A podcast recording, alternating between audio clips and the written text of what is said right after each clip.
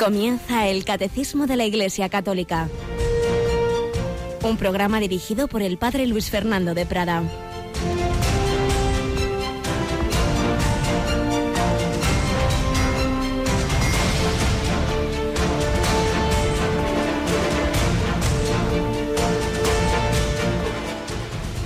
¿Sois capaces de beber el cáliz que yo he de beber?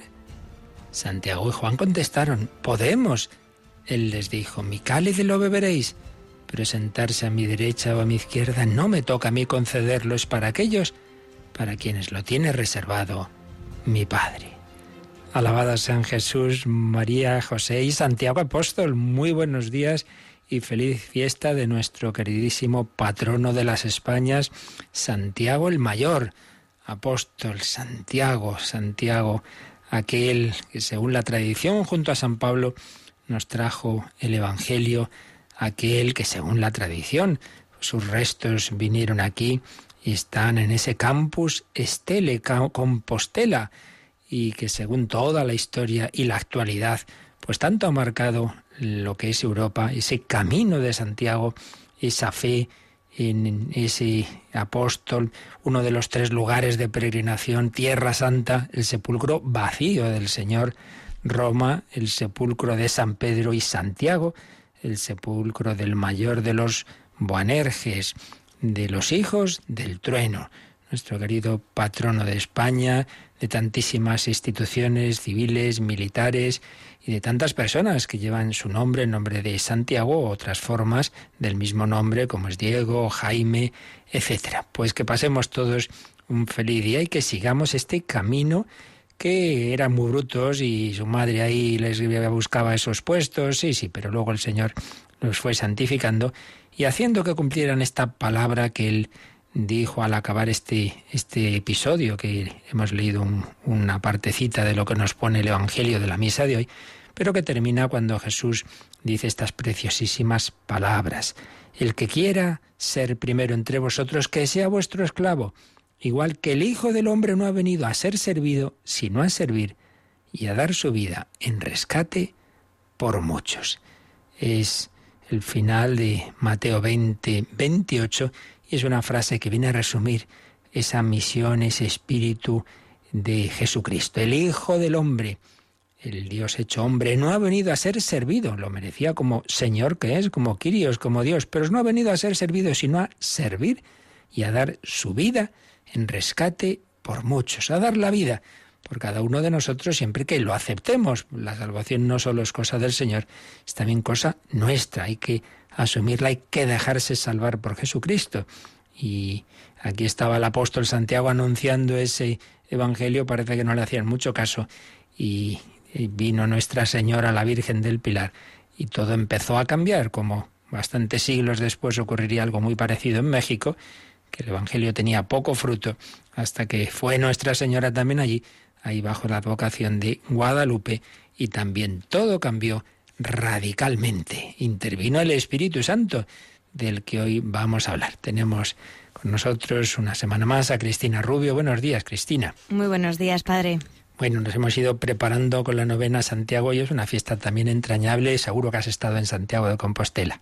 Sí, la verdad es que yo creo que todo español que se precie tiene que haber ido a dar un abrazo al apóstol Santiago. Y bueno, si no lo ha hecho, que lo haga, porque la verdad es que es una ciudad espectacular y, bueno, pues allí el, apóstol todavía pues sigue intercediendo por, por nosotros. Sí, sí, dices muy bien. Yo creo que de las ciudades más bonitas de España y de Europa, el casco viejo que se mantiene Maravilloso. Ahí se ve lo que era una ciudad, la civilización cristiana, en torno, en torno a la catedral, lo que da sentido, daba sentido a la vida de nuestros antepasados y en torno de ello, pues toda una vida y una universidad tan importante, la famosísima Universidad de Santiago, y un camino que ha construido Europa.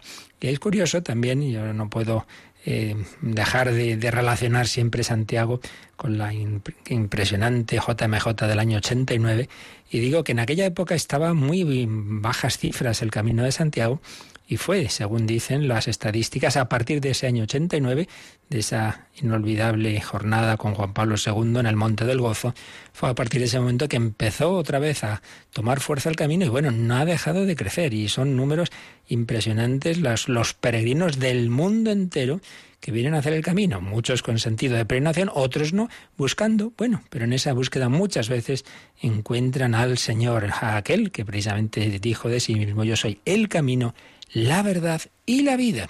Pues bien, también Radio María quiere ser ese instrumento de María para que muchos encuentren el camino, la verdad y la vida. Y gracias a Dios así está siendo. Seguimos este verano en nuestra campaña Vuelve a casa, el fin de semana pasado tenía lugar esa, esa campaña pues en una, una ciudad del norte y cada fin de semana se realiza en alguno de estos de alguna de nuestras ciudades españolas ese salir nuestros voluntarios a la calle. Seguimos, seguimos.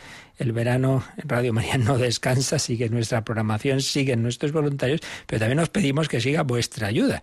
Estos meses que llevamos del año, pues nos habéis ido ayudando mucho en todos los sentidos, también en el económico, pero este mes de julio, según me indicaban el otro día, muchos han debido pensar que con las vacaciones no hace falta la ayuda y claro que hace falta, hay que pagar igual que todos los meses y estamos este mes muy justitos, bastante por debajo de lo necesario. Lo digo para que hagáis el favor antes de que acabe este mes o como un regalito a Santiago Apóstol, pues luego ya a partir de las nueve ya sabéis que podéis llamar a nuestro número de atención al oyente, el 902500518, y si podéis dar ese donativo pequeño o grande para que estemos en este verano también con esas posibilidades de nuestros pagos ordinarios, que no penséis que hay, hay grandes arcas para, para todos esos pagos. Día a día necesitamos la ayuda de todos, pero sobre todo la oración.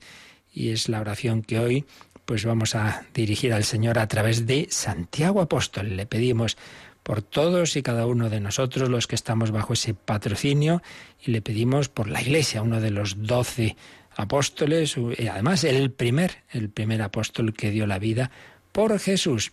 Y cuántas personas luego se han encontrado con Cristo en esa iglesia que Jesús edificó sobre ellos. Vamos a seguir hablando en esta semana de conversos, de personas que han conocido a Jesucristo y hoy en concreto de un autor francés, León Blois, pues vamos ahora a recordar algunos, algunas pinceladas de la vida de este, de este hombre.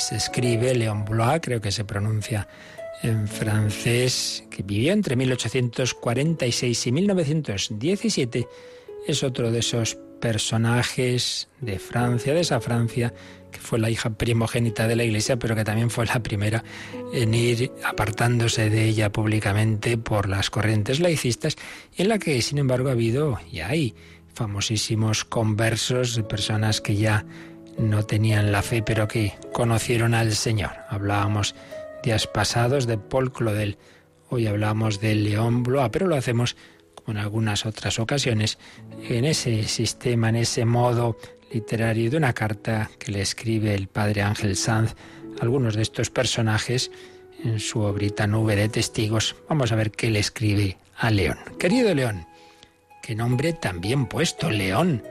En tu caso era toda una biografía contra Cristo o a favor de Él, fuiste siempre una fiera que sabía rugir o acariciar, como todos los leones de raza. Las medias tintas no iban contigo. Independiente, exaltado, loco. Tú mismo te defines en la dedicatoria de uno de tus libros, que ponía así. Algunas veces al releer, al releer este libro me da la impresión de que hice algo grande. Tal vez solo se trate de la ilusión de un mísero que confunde sus propias lágrimas con la vía láctea.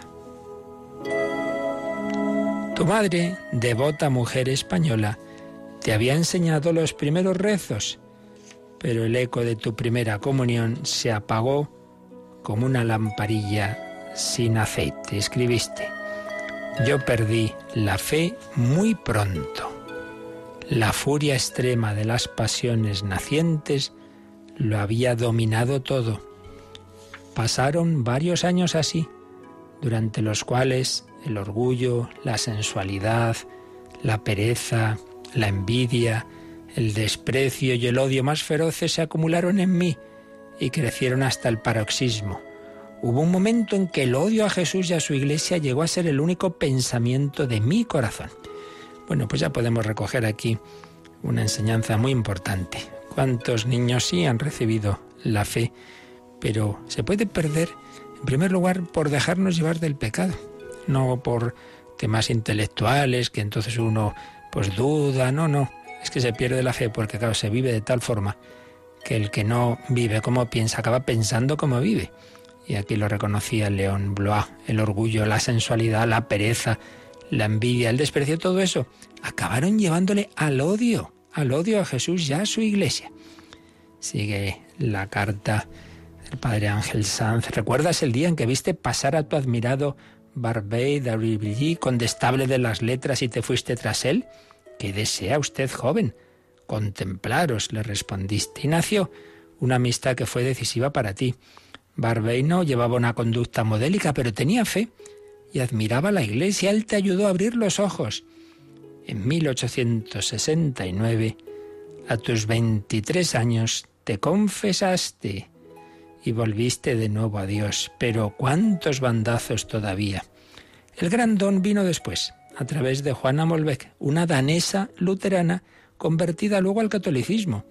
Tu matrimonio con ella, en 1889, te ayudó a sentarte definitivamente. Bueno, pues aquí otro dato siempre interesante. Eh, una amistad con un hombre al que admiraba literariamente y que aunque no es que fuera un santo, pero bueno, tenía fe y ya fue un paso adelante en ese, en ese acercarse, en ese volver a la iglesia. Pero sobre todo señala aquí este autor que el matrimonio, pues qué importante elegir bien esa persona, compañera de vida, pues le ayudó a sentarse. Y sigue diciendo Padre Ángel Sanz, en vida te dijeron de todo, unos pocos te beatificaron, admiraban tu pobreza, tu fogosidad de converso peregrino del absoluto, la hondura y el vigor de tu fe. Otros, muchos más, se empinaban para mirarte desde la altura. hay un autor que dice, Bla es un espíritu inferior, un cerebro estéril, un mendigo, que para extorsionar algunos centavos abre su alma doliente a las visitas de los papanatas mirones. Menudas palabras tan duras. Pero en cambio otros, como Rubén Darío, podían decir aquí un caso único, un escritor quizá el mejor dotado de su generación. O eh, Jacques Maritain, gran filósofo converso. Para mí la vida se divide en dos partes, la que precede y la que sigue al encuentro de León Blois. De hecho, León tuvo mucho que ver con la conversión del matrimonio de Jacques y Raisa Maritain, de cuyo bautismo fue padrino, y también de otras personalidades como Termier, Ferval, Peter y Cristina van der Meer. De hecho, van der Meer Dice, Blois me ha señalado el camino que conduce a Dios. Qué bonito. Hubo quien le ayudó a Blois a volver a Dios y luego él fue instrumento para señalar a otros el camino que conduce a Dios. Con todo mi corazón doy gracias a Dios por haberme conducido al lado de este hombre. Pero vamos a terminar con una palabra, quizá la frase que se ha quedado más en el recuerdo de, de León Blois cuando al final de una obra suya, Mujer Pobre escribe esto. No existe más que una tristeza, la de no ser santo. Todo lo demás, todas las cosas que nos pueden faltar, todos los problemas, todos los sufrimientos son muy relativos. Si al final lo que queda es lo que en esta vida nos hayamos unido a Dios, eso es lo importante. Por eso decía León Bloch, el único motivo por el que podemos entristecernos y incluso ese, por supuesto, pues con un pidiendo a Dios la gracia de la conversión, pues se supera. Pero el único motivo, dice, es no ser santo, porque eso es al final lo único que importa. Pues se lo pedimos al Señor, le pedimos que también nosotros nos entreguemos por completo a Él, que no nos quedemos a medias, que recordemos que estamos llamados todos a la santidad.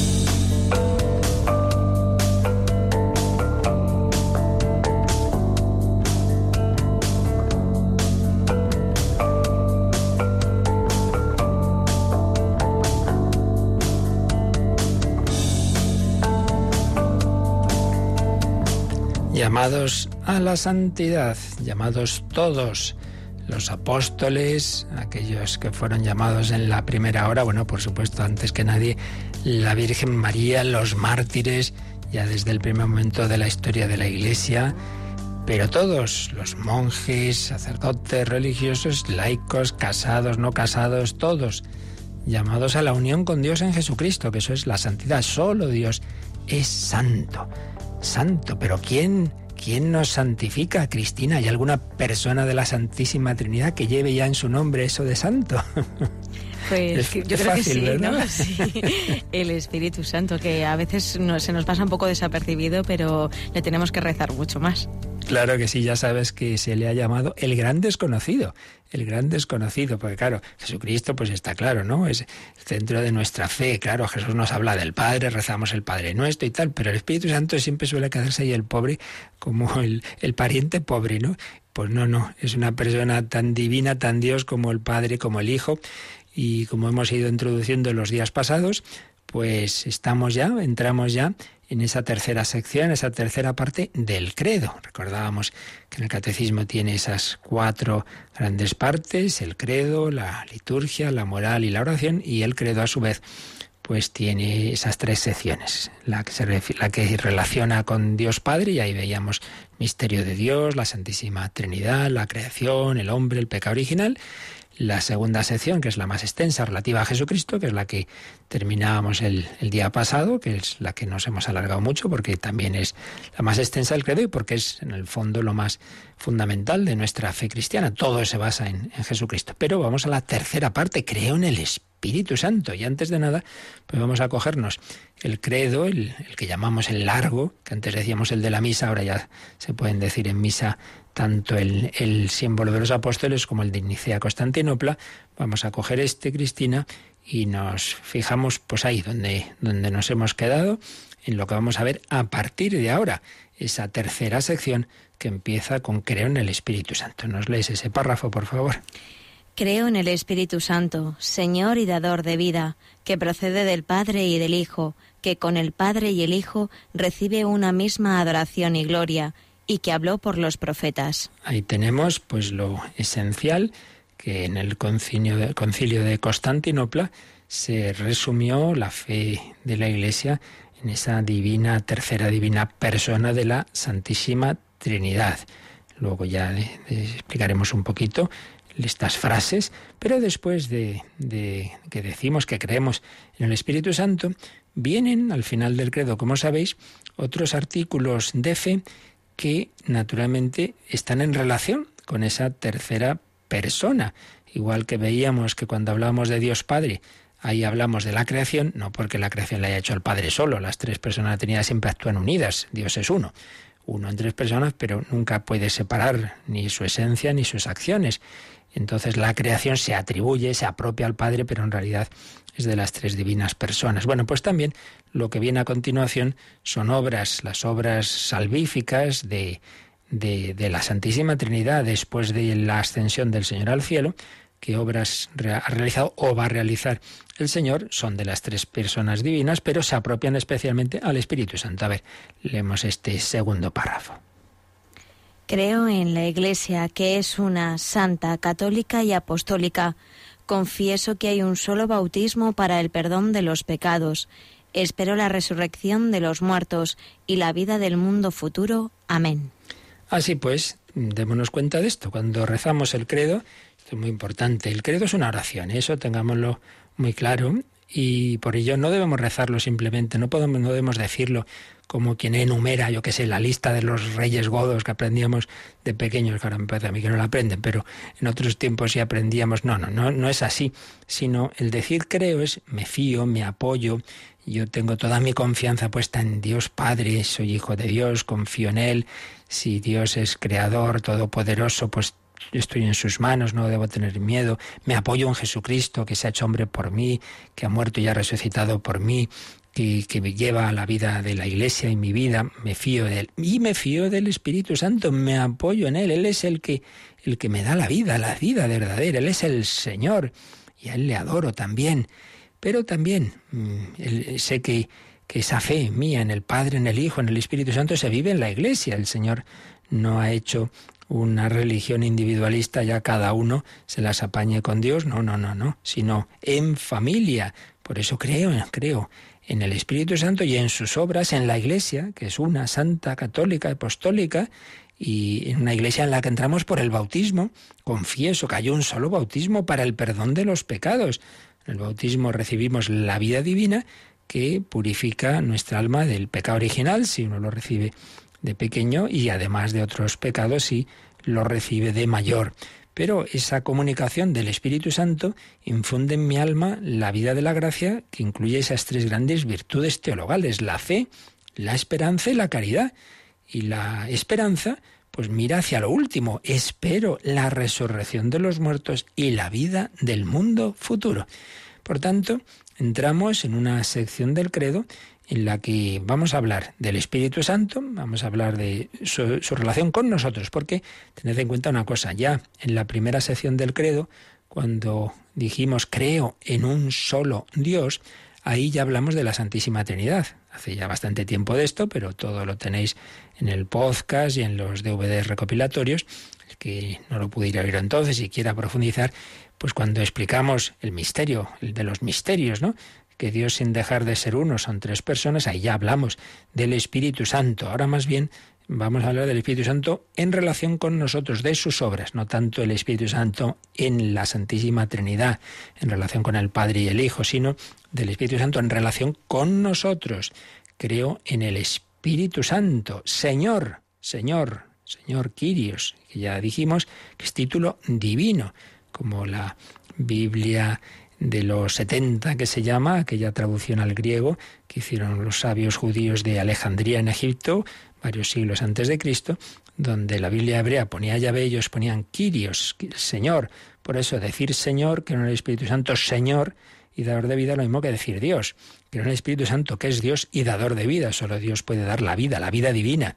Y luego ya que procede del Padre y del Hijo, y que con el Padre y el Hijo recibe una misma adoración y gloria.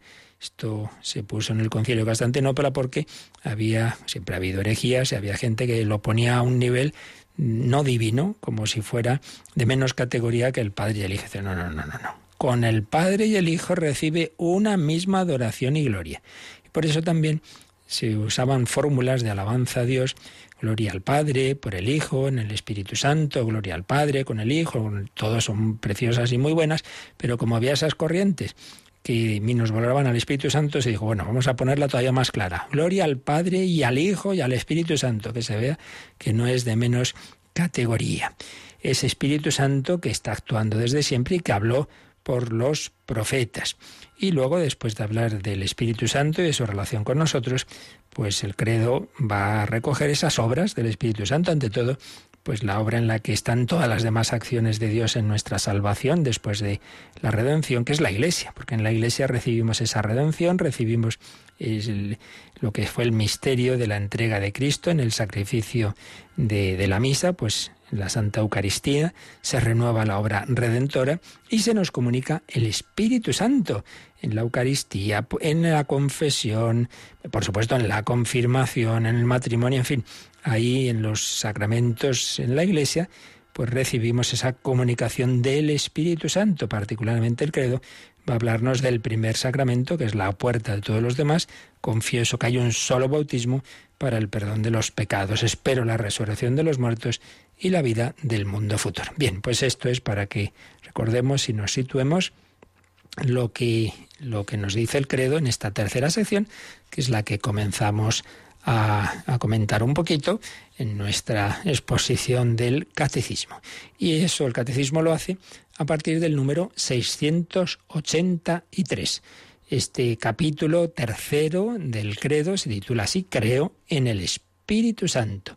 Creo en el Espíritu Santo. Bueno, pues vamos con él, Cristina. Empezamos este número 683.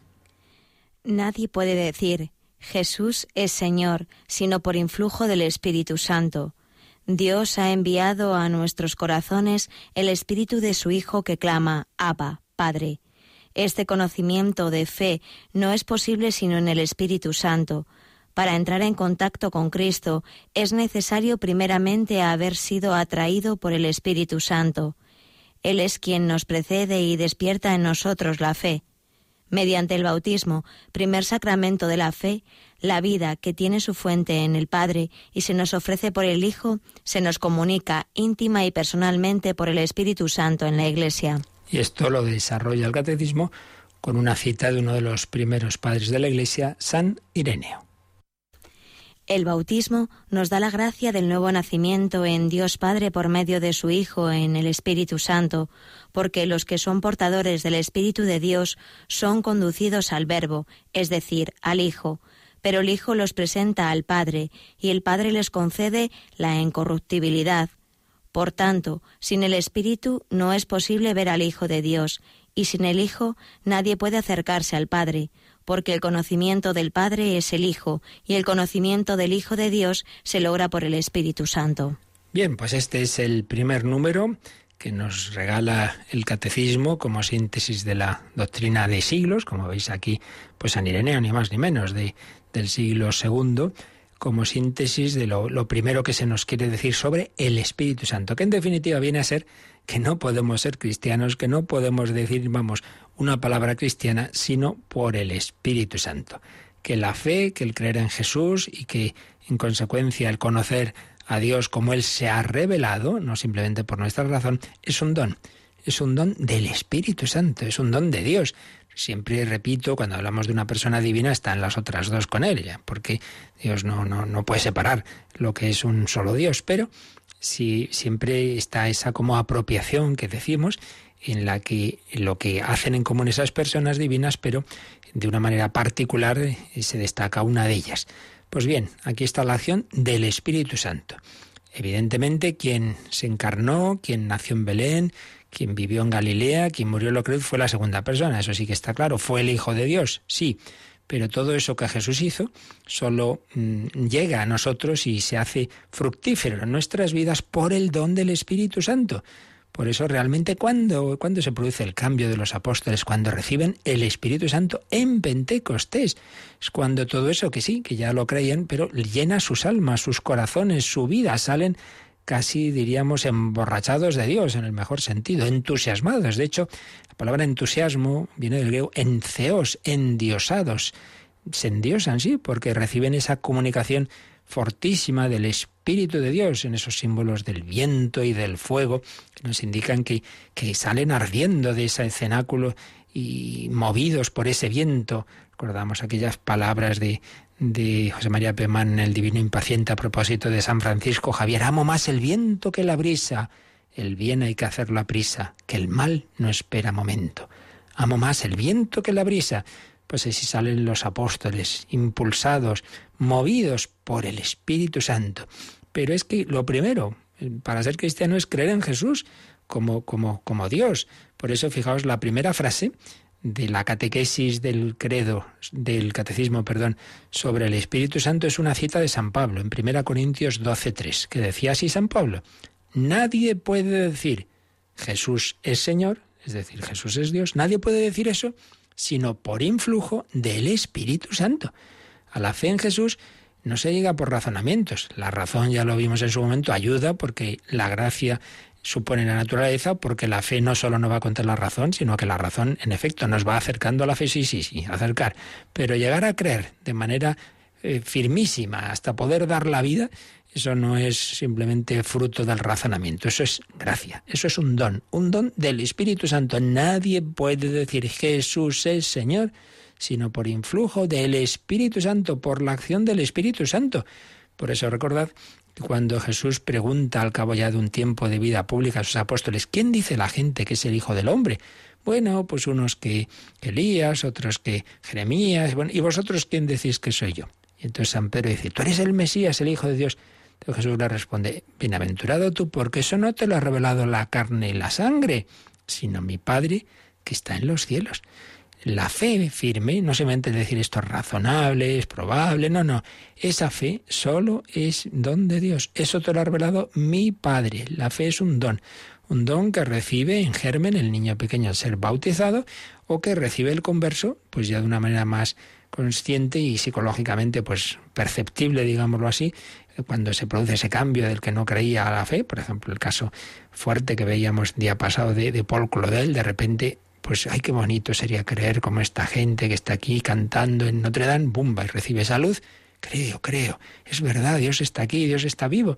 Bueno, eso fue un don del Espíritu Santo. Nadie puede decir Jesús es Señor, sino por influjo del Espíritu Santo. Bueno, pues, pues estas catequesis no son para elucubraciones, son para que lo invoquemos, son para que digamos al Señor, aumentame la fe y Señor, pues ven Espíritu Santo y ven sobre mí. Pero vamos a este, este fragmento del credo que antes Cristina leía vamos a, rezarlo pues con, la mejor manera, con el gregoriano, con, con ese credo de, que decimos de la misa de ángeles. Vamos a escuchar esa parte, esa tercera parte del credo, pero como os decía antes, eh, siendo muy conscientes de que no es una mera enunciación de verdades, sino internamente cada uno de nosotros le diga al Señor, sí, sí, me fío de ti, Espíritu Santo, creo en ti, me fío de ti, ven, ven Espíritu Santo. Spiritus Sanctum Dominum et vivificandem, qui et Patre Filioque procedit, qui cum Patre et Filio simul adoratur et cum glorificatur qui locutus est per pro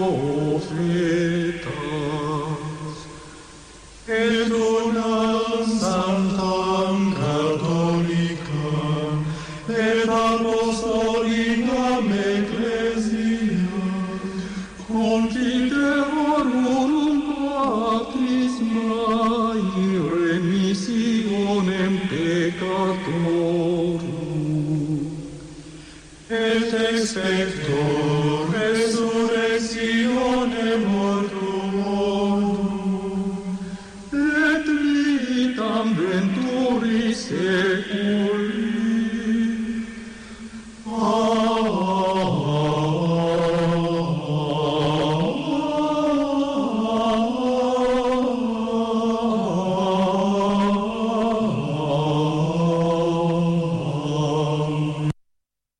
Están escuchando el Catecismo de la Iglesia Católica con el Padre Luis Fernando de Prada. Creo en el Espíritu Santo y el Espíritu Santo nos lleva a creer en Jesucristo. Nadie puede decir Jesús es Señor sino por influjo del Espíritu Santo. La segunda frase que nos pone el número 683 del Catecismo es otra cita también de San Pablo, pero en este caso de su carta a los Gálatas, Gálatas 4:6. Dios ha enviado a nuestros corazones el Espíritu de su Hijo que clama Abba Padre. Fijaos, en esta frase aparecen las tres personas de la Santísima Trinidad. Cuando San Pablo dice Dios sin más, casi siempre, en algún caso no, pero casi siempre se refiere al Padre. Está clarísimo al, al, leer la frase, Dios ha enviado a nuestros corazones el Espíritu de su Hijo. Está hablando el Padre, evidentemente.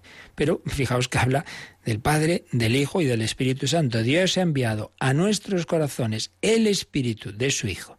Y ese Espíritu clama, el Espíritu del Hijo clama, Abba, Padre, Papá. Abba es nuestro papá en arameo, como como Jesús se dirigiría a San José y al Padre Celestial, Abba. Y lo sabemos además, recordad, porque en la oración del huerto en el relato, si no me equivoco, de San Marcos, ha conservado esta, esta frase aramea, Abba, Padre, todo es posible para ti, eh, pero no se haga mi voluntad, sino la tuya. Pues bien, ese Jesús, el Dios hecho hombre, el Hijo de Dios hecho hombre, que como hombre sigue siendo obviamente el Hijo, y que está mm, lleno del Espíritu Santo, porque esa humanidad, concebida por obra y gracia del Espíritu Santo, está llena del Espíritu Santo desde el primer momento, lo cual no quita que sucesivas comunicaciones del Espíritu Santo, como en el en la escena del bautismo del Señor en el Jordán. Pues bien, esa alma humana de Cristo, humana, pero de la persona divina que es el Hijo, está movida por el Espíritu Santo. Y el Espíritu es un espíritu filial que le lleva al Hijo a dirigirse al Padre. Pues bien, ¿qué es la vida cristiana? vida cristiana es que el Espíritu Santo nos incorpora al Hijo, nos mete en el Hijo y entonces tenemos ese espíritu del Hijo y en el Hijo nos dirigimos al Padre y somos hijos en el Hijo, hijos con minúscula, en el Hijo con mayúscula. Por poner un símil muy tonto si queréis, pero por si nos puede ayudar, el Espíritu Santo es como el que nos mete en el ascensor. El ascensor es, el, es la humanidad de Cristo, es el cuerpo de Cristo, es el corazón de Cristo, y ya en ese ascensor subimos al Padre. El Espíritu Santo nos incorpora a Cristo, nos lleva a creer en Él, nos une con Él desde el bautismo, y ahora que ya estoy en Cristo, ya estoy en el Hijo, pues ya estoy en casa, ya estoy en la familia, porque nadie puede entrar dentro de Dios sino a través del Hijo, que es el camino, no un caminito, el camino pero a su vez nadie puede llegar a Jesús, a, creer en Cristo, en el Hijo, sin el Espíritu Santo. Dios ha enviado a nuestros corazones el Espíritu de su Hijo que clama Abba Padre. Por eso, también una aplicación a nuestra vida. Al hacer oración invoquemos al Espíritu Santo, porque Señor, no sé orar, ven Espíritu Santo, enséñame. Yo no sé orar, puedo decir palabras, pero realmente esas palabras brotan de mi corazón, ¿de dónde brotan? Ven Espíritu Santo, que broten de ese espíritu, de ese espíritu filial. Lo dice San Pablo en, en otra de sus cartas, ¿no? Nosotros, en la carta a los romanos, no sabemos orar como conviene. No sabemos. Si no sabemos orar, pues mucho menos actuar. No sabemos qué hay que hacer tantas veces. Pero tenemos el, espíritu que clama en nosotros, que gime en nosotros. No sabemos orar, pero el Espíritu ora en nosotros. Entonces lo importante es eso, ven Espíritu Santo, sé tú el que mueva mi oración y el que mueva mi vida. Por eso es importante invocar al Espíritu Santo al empezar el día. Vamos a hacer el ofrecimiento. Ofrecemos este día. Pues, pues primero ven Espíritu Santo, inflama nuestros corazones. Ven, ven Espíritu Santo. Todas las obras importantes, pues es, es conveniente, necesario invocar al Espíritu Santo que en nosotros pone ese espíritu del Hijo que se dirige al Padre. Sigue diciendo el catecismo, este conocimiento de fe, ese creer en Jesús, no es posible sino en el Espíritu Santo, lo que acabamos de decir. Para entrar en contacto con Cristo es necesario primeramente haber sido atraído por el Espíritu Santo. Entonces, como decía, esto puede ocurrir fundamentalmente de dos maneras. Uno, aquel que desde pequeño pues ya ha recibido la gracia, el bautismo y la educación conforme a ese bautismo y los demás sacramentos, la confesión, la primera comunión. Entonces esa persona, el Espíritu Santo está actuando en ella, en ese niño, y entonces le atrae hacia Jesús. Es algo natural dentro de que es sobrenatural, pero quiero decir que es algo como que se vive espontáneamente. Pues claro, el niño cree porque tiene en su interior ese Espíritu Santo que le ha llevado a Jesucristo. Pero cuando es una persona que no tiene fe o que la perdió y luego se acerca, pues normalmente ocurre esto que dice aquí, que es atraído por el Espíritu Santo, va recibiendo luces, gracias, que le van moviendo hacia la verdad. Normalmente es algo progresivo, hay casos en que es fulminante. Y entonces es una atracción en un instante, ¿no? Pues por Claudel, André Forsar, en un instante pues reciben ese, esa luz, ese fuego, esa, ese gozo, esa alegría increíble que claro que es el Espíritu Santo que les lleva a creer en Jesucristo. Sea de una manera o sea de otra, pues al final es esto. Uno cree en Cristo porque le atrae el Espíritu Santo. Lo dice Jesús en el discurso del pan eucarístico después de aquella multiplicación de los panes en Juan 6. Nadie puede venir a mí si el Padre no lo atrae. Y el Padre nos atrae a través del Espíritu Santo.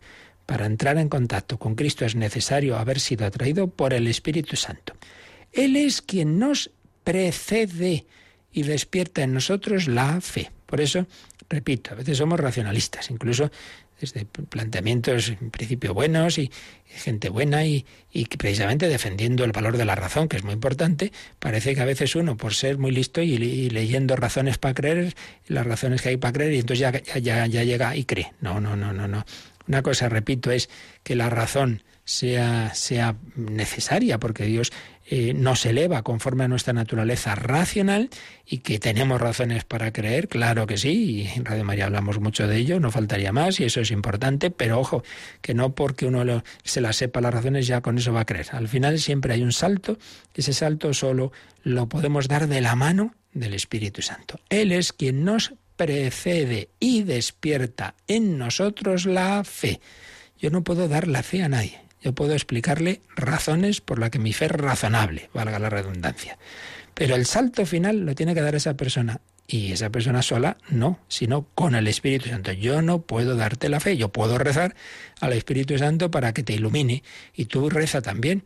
Y entonces di, Señor, si es verdad lo que me dicen, ilumíname. Esa oración condicional que han hecho personas conocidas de la historia y bueno, hay gente que un servidor conoce y algunos han dado testimonio en la radio de que tras un tiempo de hacer esa oración condicional, Dios mío, si es verdad que estás aquí en este sagrario, como dicen, pues mucha gente que cree en ti, ayúdame, ilumíname, y claro, como sí que está, pues el Señor suele hacer caso a esas oraciones, claro, y al que le busca de verdad, pues lo acaba encontrando.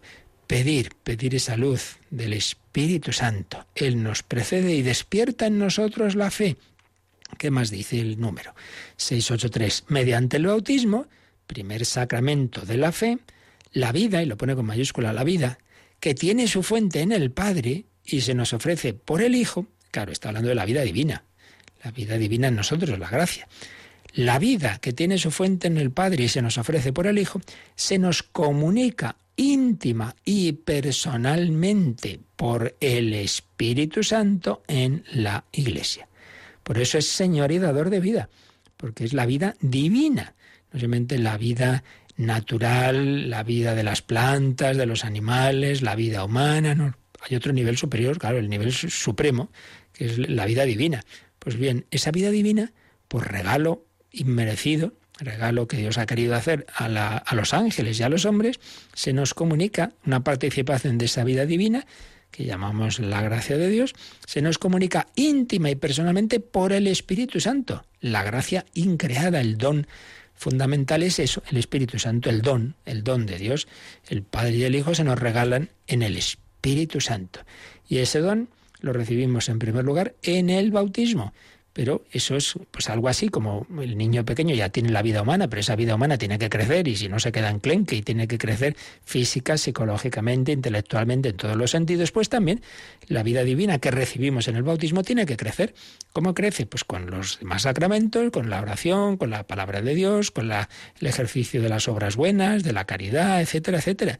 Así, esa semilla recibida va creciendo. También está la cizaña, porque y tenemos el pecado original y todas las demás cosas malas y el ambiente y mi, la historia propia de pecado y el Señor deja el trigo y la cizaña en nuestros corazones, pero la, la clave está que a lo largo de la vida eh, dejemos que el Señor riegue lo, de esas semillas buenas, nos ponga las semillas buenas y las riegue de momento que, de manera que eh, el trigo crezca y en cambio pedir al Señor y poner los medios para ir arrancando las cizañas. Entonces, el ideal sería, y ojalá cada uno de nosotros lo cumplíamos, que al llegar ya el momento de nuestra muerte, pues ya se acabe de quitar la última cizaña con los últimos sacramentos que recibamos ahí y recibamos esa plenitud de la vida divina con el sacramento de la unción, el viático, en fin, o si no puede ser, pues bueno, por la gracia que en cualquier caso Dios nos conceda, de manera que ya esa persona ya plenamente unida a Él pueda entrar directamente al cielo. Cuando no se ha cumplido ese plan de Dios,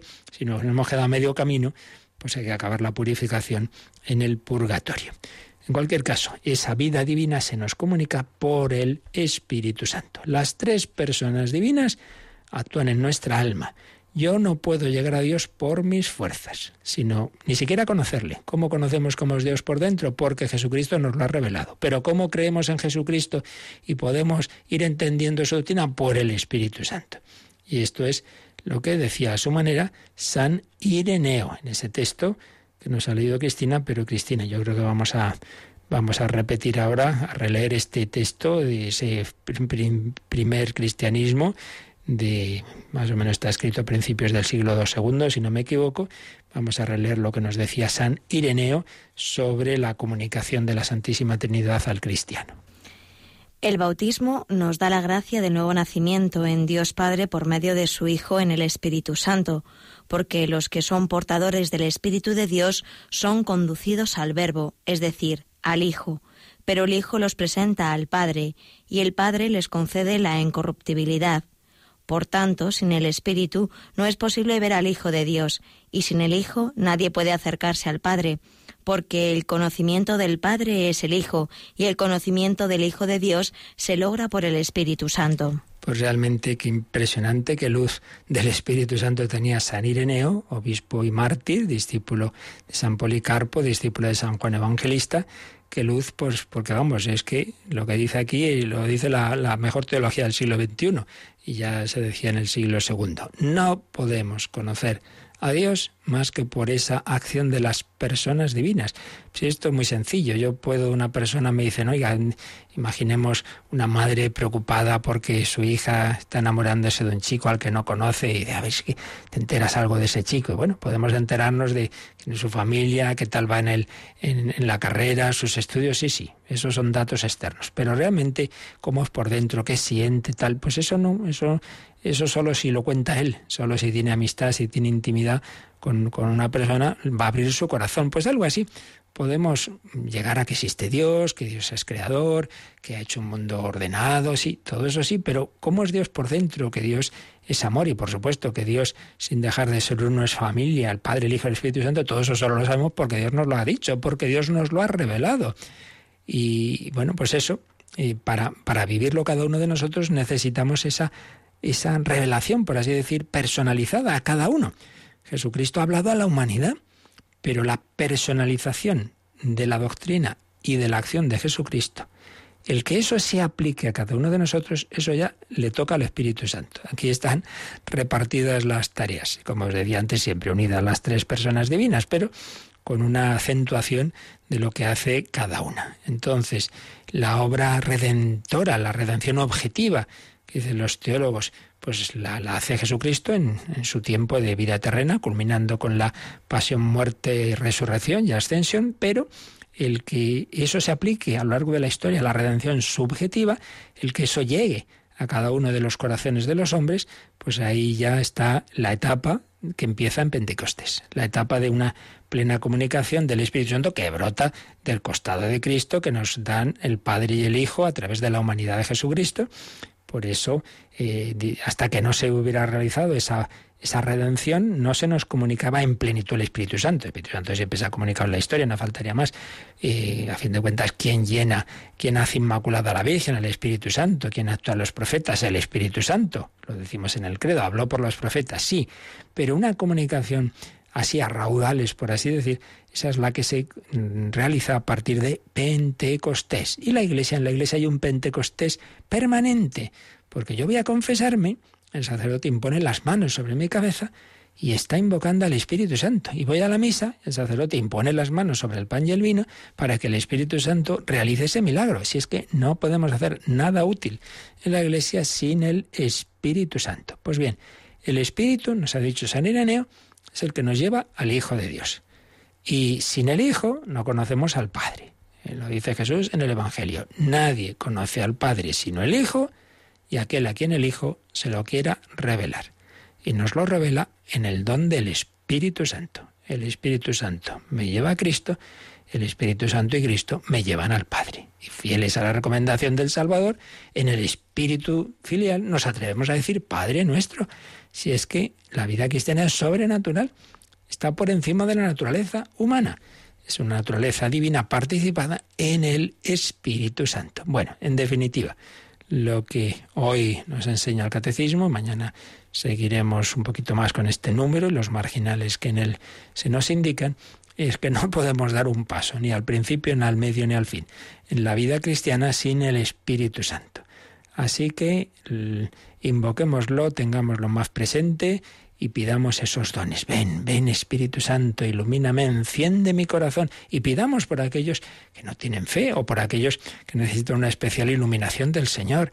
Espíritu del Señor, pues ilumina a este hijo mío, a esta persona, ven, ven Espíritu Santo, ven sobre esa comunidad, sobre la iglesia, sobre, sobre España, un nuevo Pentecostés, hablaba de ello con frecuencia San Juan Pablo II, que escribió una encíclica dedicada al Espíritu Santo. Tiene esa trilogía teológica, la primera encíclica dedicada al Hijo, Redentor Hominis, luego la, la encíclica de la misericordia, Vive sin misericordia, habla de, la misericordia de Dios, pero especialmente se dirige al Padre, al Padre de las misericordias, y luego Domino et Vivificantem, encíclica sobre el Espíritu Santo.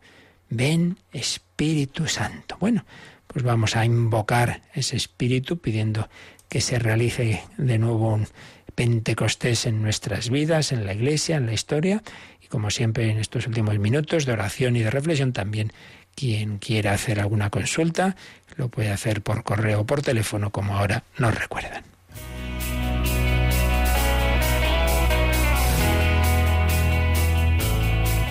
Participa en el programa con tus preguntas y dudas.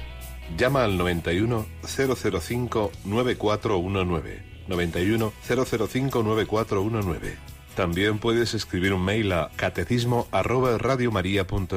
Catecismo arroba radiomaria.es.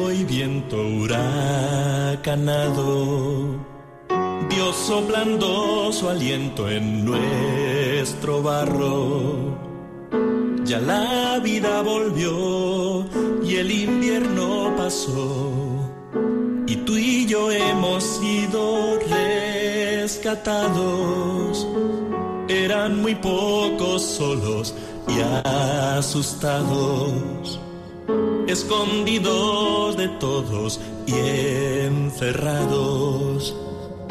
Pero el viento sopló y el mar rojo secó. Todo empezó hace más de dos mil años.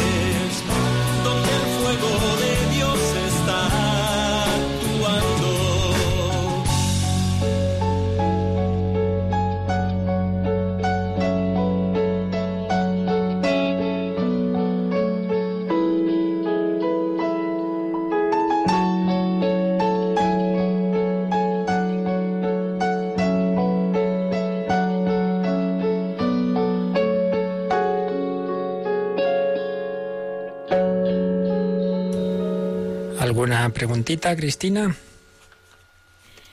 Pues tenemos, bueno, más que una pregunta, una petición que hacía Santos desde Madrid. Y bueno, pues él reflexionaba sobre la sociedad que, que vive hoy en día, ¿no? Ese laicismo y ese relativismo. Y que sí sería conveniente que le pidiéramos al Espíritu Santo, pues que nos, dice, nos, diese, nos diese perdón, esa fuerza para invocarle todos los días para que esta sociedad, pues bueno, pueda, pueda cambiar y volver a las raíces cristianas. Por supuesto que sí, podemos y debemos. Y es que además, poco lo que antes decía y recordaba que Juan Pablo II hablaba del nuevo Pentecostés, eh, igual que, que fue un acontecimiento que cambió la historia de, de Israel y de la Iglesia, ese Pentecostés primero, porque no vamos a confiar y esperar en una comunicación especial del Espíritu Santo. Ya comentábamos también números anteriores que hay textos del magisterio de los papas que confían en que haya una, especial actuación de Dios, eh, precisamente en tiempos de, apostasía y, y, en fin, de todo lo que vivimos hoy día, pues cuando las cosas peor están, digámoslo así, estamos más cerca de una acción del Espíritu Santo. La, la resurrección del Señor, pues claro, acontece justamente en el peor momento, digámoslo así, cuando los apóstoles están hundidos y Jesús está en el sepulcro. Bueno, pues también cuando nos parece, bueno, nos parece y es así, que la, la fe de muchos ha muerto, está en el sepulcro, pues es el momento para invocar más al Espíritu Santo y desde luego hoy día de Santiago Apóstol lo vamos a invocar y lo debemos invocar muy especialmente sobre, la, sobre las Españas, que se decía en la tradición, por, porque era esa, esa, esa fe, es la que unía a tantos pueblos España y de América, esa fe que, que compartimos. Ven, ven, Espíritu Santo, claro que sí. Pues nada, lo haremos así y, y, todos los días, porque el Espíritu Santo no hay que invocarlo solo en Pentecostés. Como os digo, la Iglesia en realidad vive un Pentecostés continuado y permitirme antes de acabar recordaros esa pequeña llamada de, de, socorro, ese pequeño sos, eh, de, que en este mes pues parece que nuestros donantes se han olvidado que también en vacaciones tenemos que pagar a todos nuestros proveedores y han caído mucho los donativos este mes. Por ello os pedimos que antes de que acabe el mes una especial ayudita ahora a partir de las nueve pues siempre habrá alguien al 902-500-518, más sencillo, que manejáis en internet, ya sabéis que en nuestra página web www.radiomaria.es se pueden hacer los donativos y ahí se indica también distintas formas para que también Radio María siga siendo en verano y en invierno ese instrumento del Espíritu Santo para que Él toque los corazones y los lleve a Jesucristo. La bendición de Dios Todopoderoso, Padre, Hijo y Espíritu Santo, descienda sobre vosotros. Alabado sea Jesucristo.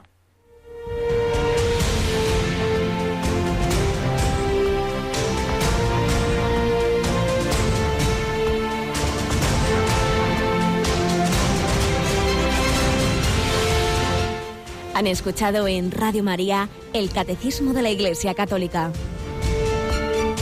un programa dirigido por el Padre Luis Fernando de Prada.